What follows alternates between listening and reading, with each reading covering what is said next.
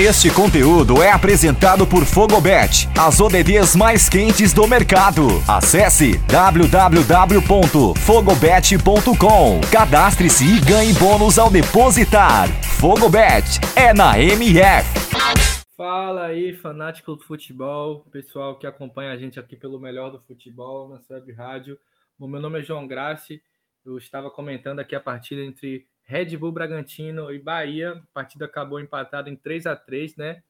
Bom, a gente falava desde o pré-jogo como era um jogo que prometia, né? Um jogo que poderia sair muitos gols, né? Dois times que gostam de atacar, gostam de ter a bola.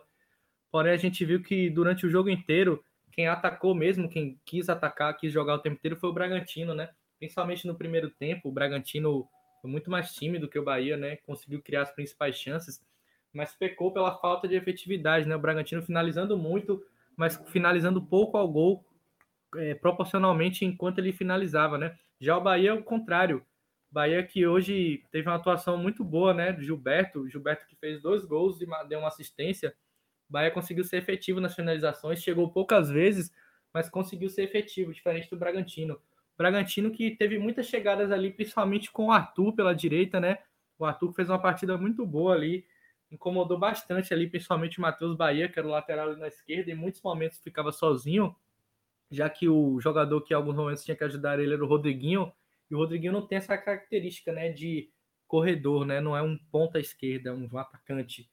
Então a gente viu durante o tempo todo do jogo o Bragantino melhor postado na partida, o Bragantino criando as principais chances e assustando o Bahia, né, principalmente nas saídas de bola. O Bahia errando muitas saídas de bola. Todos os jogadores do Bahia praticamente erraram passes na saída de bola, jogadores de defesa. E a gente viu também o goleiro Matheus Klaus um pouco inseguro na partida, nele né? que acabou aceitando o primeiro gol ali do Arthur, que eu vinha comentando que fez uma boa partida. E no geral foi o que aconteceu no jogo. A gente viu o Bragantino superior, mas o Bahia com forças para conseguir buscar o resultado. O Bahia até saiu na frente, né? Conseguiu marcar dois gols, mas a gente via que o resultado era um pouco enganoso, né? Porque o Bragantino criava muito mais. O Bragantino, inclusive, ia abrir o placar, mas teve um gol anulado. O gol que a gente entendeu que foi corretamente anulado, né? Uma falta ali cometida em cima do Patrick de Luca, o volante do Bahia.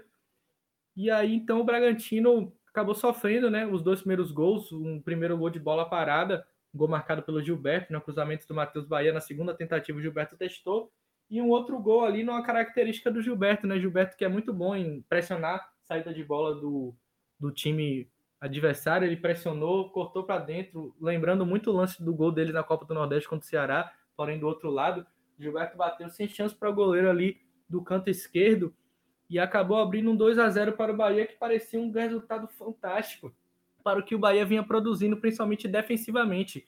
Mas o Bragantino em pouco tempo conseguiu fazer logo seu primeiro gol, né, ali com o Arthur, o lance que eu comentava que o goleiro Matheus Claus acabou falhando.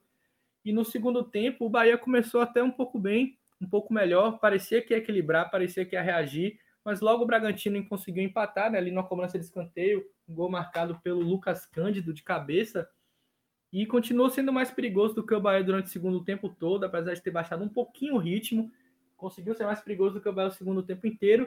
E aí acabou fazendo o terceiro gol, que a gente encarava como justo, né? Um gol ali marcado pelo Coelho, um belíssimo gol, um chute colocado ali no ângulo, sem chance para Matheus Klaus, mas acabou brilhando a estrela do Bahia, né? O Bahia que tem já essa fama de resolver jogos no fim.